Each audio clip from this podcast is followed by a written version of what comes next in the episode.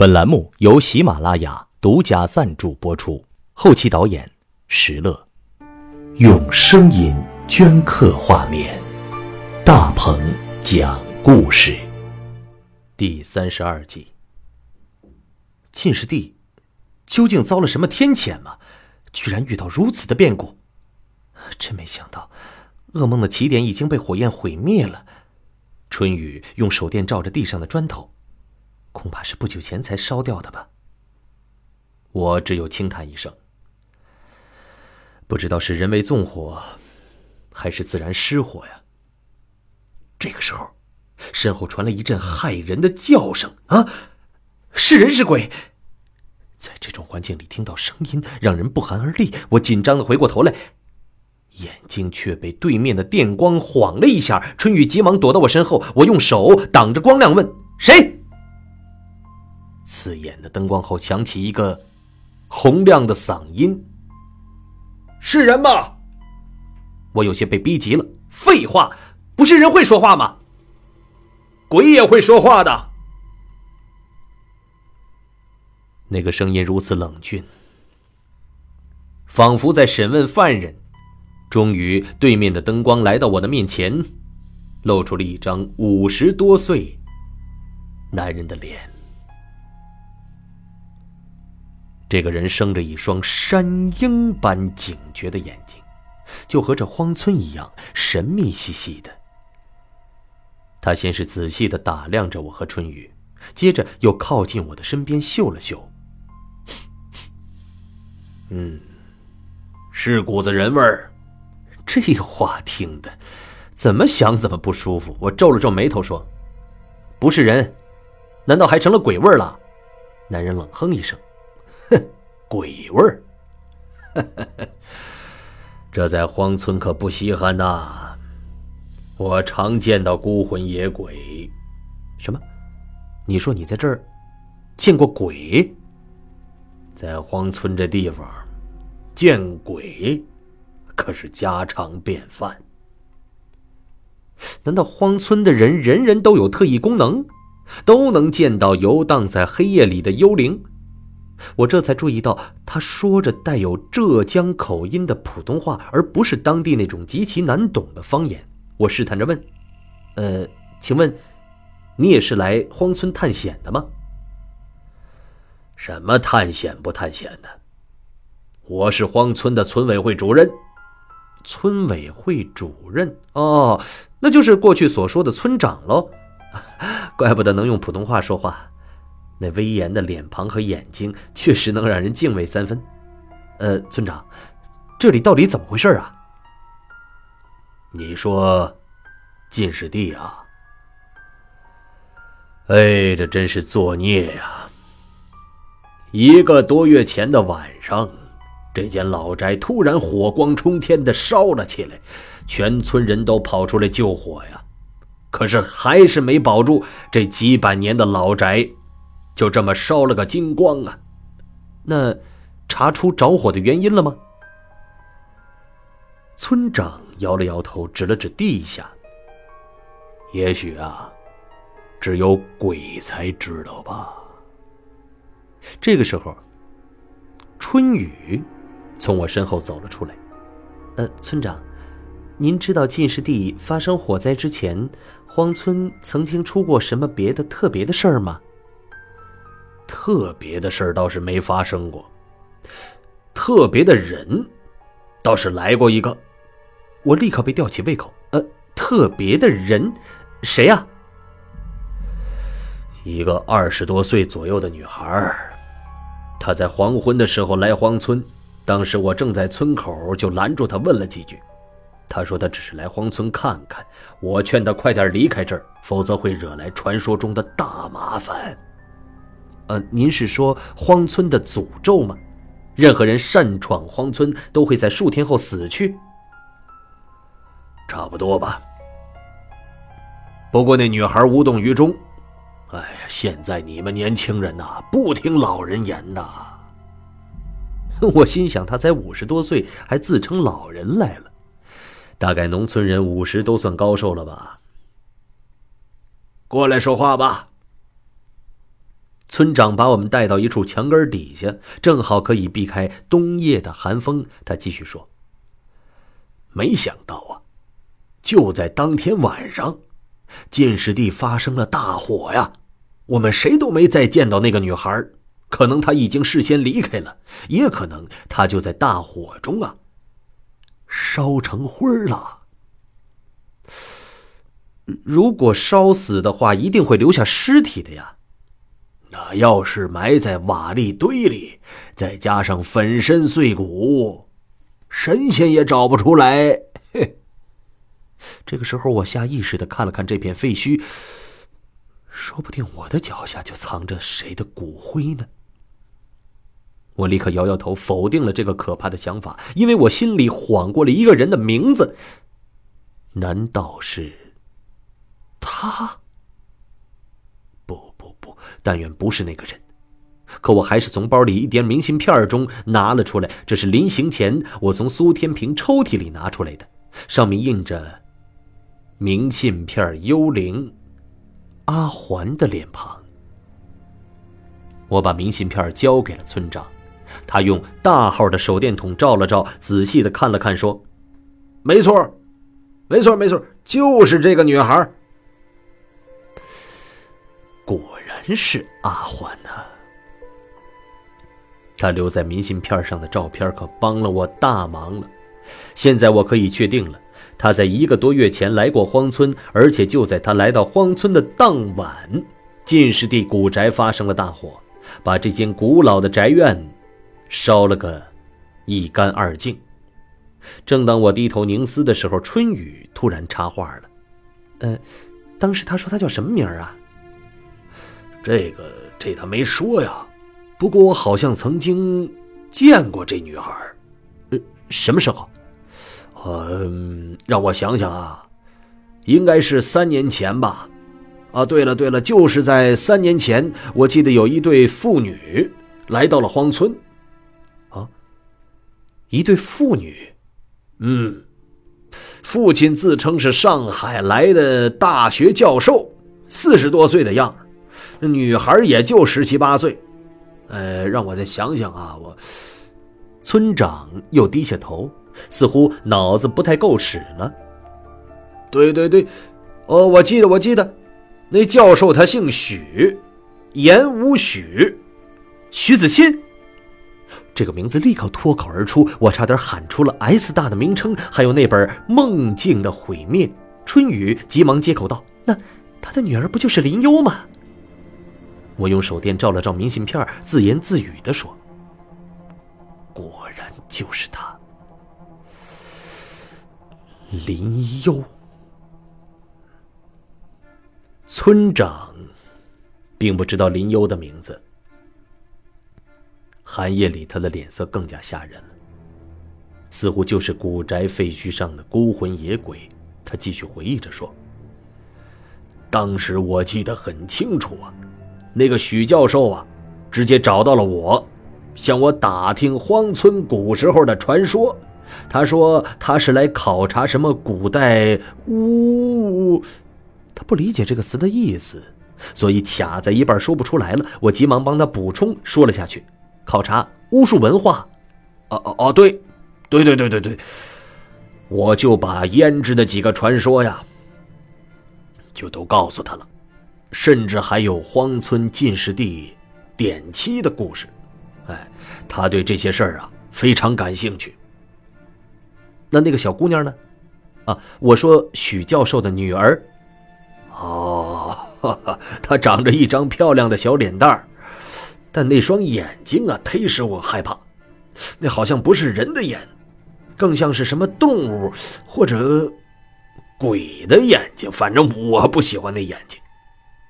这么形容一个女孩子的眼睛，让春雨有些不自在了，好像村长是在说他似的。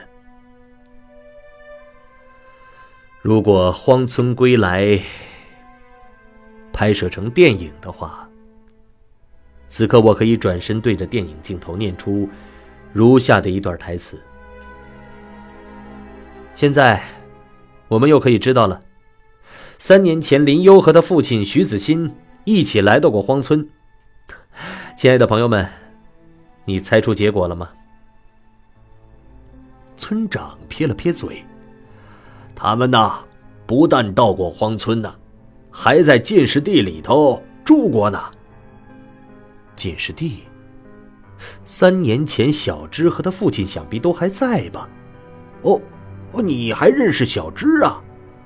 糟糕，我可不想暴露自己的身份，否则荒村人一定会把我记恨在心的。我只能尴尬的笑了笑，说：“哦哦，呃，小芝在上海读书的时候。”曾经跟我有过几面之缘。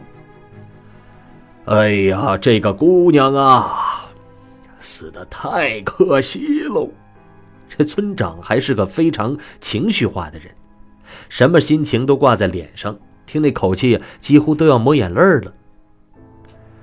对了，那年冬天的，小芝正好在家过寒假，是他和他爸爸。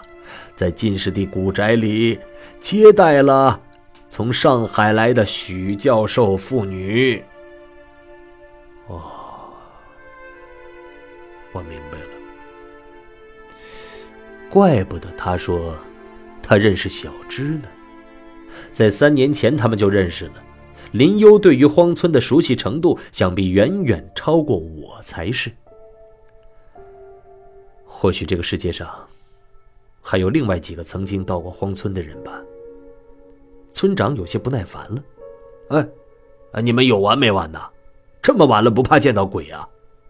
走走走，要是你们不嫌弃啊，到我家里过夜吧。随后，他指了指旁边一栋二层的楼房，楼上窗户里亮着一盏灯。您正在收听的是由大鹏播讲的中篇悬疑小说。荒村归来，由喜马拉雅独家出品。您也可以在微信通讯录中添加新的朋友，搜索“大鹏讲故事”，关注“大鹏讲故事”的微信公众账号，查看良渚女王阿环的照片我刚想跟着村长向那儿走，却想起了最致命的东西——时间。现在已经超过晚上九点了，离最后的时刻还不到三个小时。不，我立刻摇了摇头。呃，村长，嗯，能不能让我再单独待一会儿呢？村长暗暗嘀咕了一声：“神经病。”他挥了挥手：“好了，晚上啊，随时来我们家后院，我给你们留道门缝啊。”哎。随着他拎起手电离开这儿，一边走一边嘴里还嘟嘟囔囔的，也许把我们这些城里人都当做疯子了吧。在荒村迷离的夜色下，只剩下我和春雨两个人了。他下意识的朝我靠了靠，我回头望着进士地的废墟，忐忑不安的说。春雨啊，你别留下来陪我了，你去跟着村长进屋去吧。啊！他决然的回答：“不，我哪儿都不想去，我想亲眼看着这最后的时刻，看到究竟会发生什么。”好吧，好吧，不过我可不想留在进士第的废墟上啊。匆匆走出荒村，曲折的巷道，手里光束。照出前面的一条小路来，引导着我们回到荒村的村口。古老的石头牌坊依然威严的注视着我们。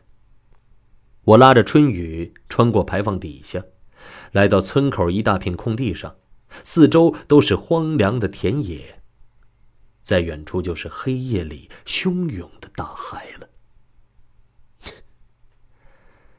看起来就像圣经里的。西奈半岛的沙漠呀！我又抬头看了看巍峨的牌坊，手电光无论如何都照不出上面的字，只能依稀分辨出牌坊的轮廓来。春雨的眼睛在黑夜里闪着动人的光，他轻声说：“好，就是这个地方了，让我们一起等待最后的时刻吧。”他的话语越是坚强有力，就越是让我感到一种绝望和无助。黑夜里的海风从荒野上呼啸而过，在空中发出烈烈的风声。幸好我们都穿了很厚的大衣，从头到脚把自己武装了起来。这个时候，我的手机信号都没了，而荒村的灯火几乎全部熄灭了，只有村长家似乎还有孤零零的光，感觉像来到另一个时代似的，与外面的世界完全隔绝。不错，这片大海，这个村子，这片荒山野岭，甚至包括天上的星星，不都是亘古不变的吗？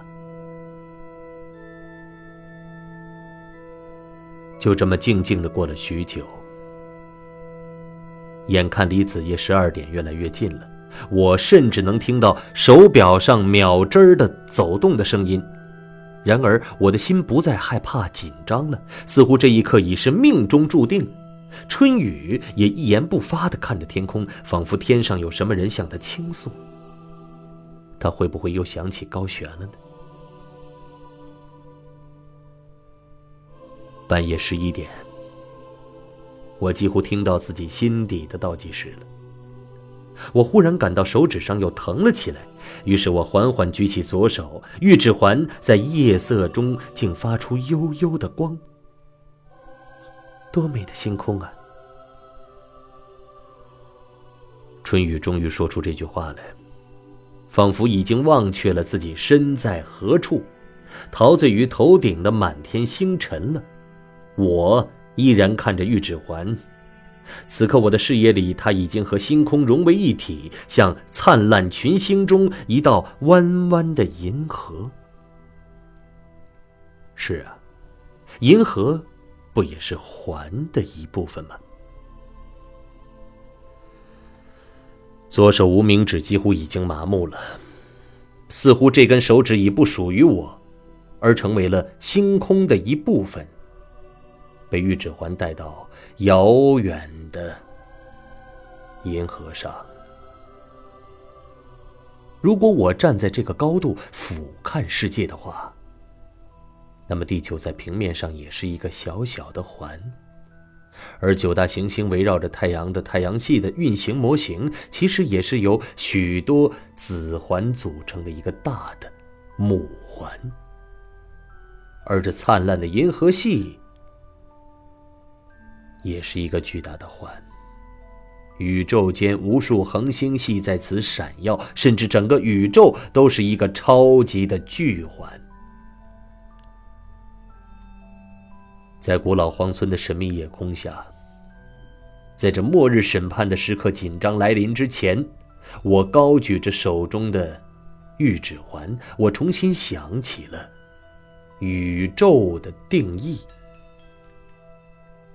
宇宙是物质现象的总和，是时间、空间的总和。假设宇宙就是一个环，那么我们身处的空间也是一个环，甚至亿万年来流逝的时间也是一个环。环的形象是无限循环的，那么我们的空间和时间也是可以循环的。无所谓起点，也无所谓终点，或者说起点即终点，终点即起点。我们可以从环的任何一点到另一点。如果把时间也比作环的话，理论上说，我们可以从五千年来到现代，也可以从现代回到五千年前，只是环上做着不同方向的运动而已。突然，眼前浮现出荒村公寓一幕幕的场景。只要戴上这枚玉指环，我就能够清晰的看到，时间在环上做着往复的运动，能在这固定空间带我们发现某个时间的秘密。玉指环，就是实现这一往复运动的关键了。就在我苦思冥想的瞬间，夜空中掠过几道星光，也许是什么星座的流星雨吧。于是，一股冰凉彻骨的感觉透过玉指环传遍我的全身。这时候，我听到春雨颤抖的声音：“子夜十二点了。”好了，朋友们，今天的故事讲到这里。想收听更多大鹏的作品，请下载喜马拉雅的手机 APP，搜索“大鹏讲故事”，订阅我。那明天我会继续给你讲。荒村归来的故事，在这本作品结束之后，紧接着是我的下一本作品《爱情公寓》，敬请期待。